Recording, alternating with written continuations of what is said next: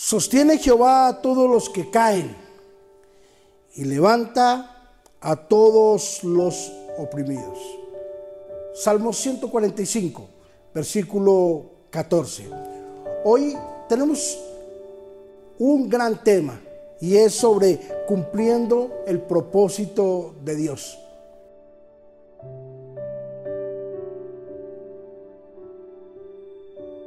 Nadie, absolutamente nadie está excepto de caer. Estamos hechos de un material tan sencillo, tan noble, que fuimos hechos para vivir ciertas experiencias de la vida. Nadie puede decir que es tan perfecto, tan perfecto, que lo tiene todo merecido y lo tiene todo ganado. Viene a mi mente la vida del apóstol Pedro. Pedro juramentó un amor eterno con Jesús. Incluso hasta en un momento de su vida dijo, si es necesario, mi vida pondré por ti. Donde tú vayas, yo iré. Lo que tú digas, yo lo haré. Pero llegó el momento en que esas palabras fueron probadas. En cuestión de días, Pedro negó a Jesús en tres ocasiones. ¿Qué pasó con ese gran juramento? ¿Qué pasó con esa posición de excelencia que tenía al pie de su maestro? Cayó. Se dio cuenta de que no era una persona tan perfecta como él pensaba que era. Y Jesús lo restaura le hace tres preguntas. Pedro, ¿me amas?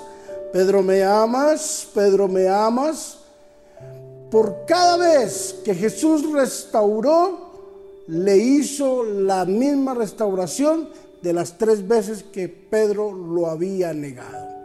Y luego que Jesús lo restaura, la palabra de Dios dice que Pedro se levantó con la unción del Espíritu Santo y predicó y en uno de sus sermones se convirtieron cinco mil y en otro se convirtieron tres mil.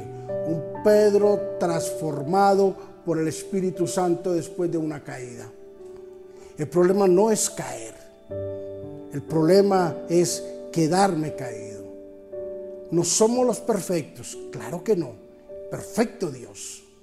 No somos los únicos, claro que no, pero no podemos pertenecer a los que se quedan caídos. David, el rey David, pecó con Betsabé, cayó, pecó. Y no solamente pecó contra Dios, sino pecó contra él mismo y pecó contra su pueblo que le había dado la confianza de una credibilidad de su reinado. Ahora estaba caído, había pecado, había asesinado, había mandado a asesinar, a uno de sus mejores hombres, había adulterado, había hecho cantidad de cosas, cantidad de pecados. Ahora estaba caído. La Biblia dice de que David se humilló delante de Dios y Dios lo levantó. Por eso la Biblia dice, sostiene Jehová a todos los que caen y levanta a todos los oprimidos. Hay una muy buena noticia de parte de Dios para tu vida. Todo el que esté caído, levántese en el nombre de Jesús. Todo el que esté desanimado, anímese en el nombre de Jesús. Toda rodilla endeble, fortalezcase. Todos los brazos caídos, levántese en el nombre de Jesús. Dios da una orden donde dice que debemos de cumplir el propósito de Dios. No importa nuestra debilidad, no importa si hemos caído, lo que importa es que Dios ya nos levantó, Dios ya nos perdonó, Dios ya nos fortaleció. ¿Para qué nos fortalece? ¿Para qué nos levanta? Para que cumplamos su propósito. Para que podamos seguir viviendo en esta tierra que Dios ha preparado para nosotros para hacer su perfecta voluntad y cumplir su propósito en nosotros. quiero orar por tu vida. Quiero pedirle a Dios que el propósito de Dios se cumpla en ti. Ahora, no mañana, que ya se comience a cumplir el propósito de Dios en tu vida.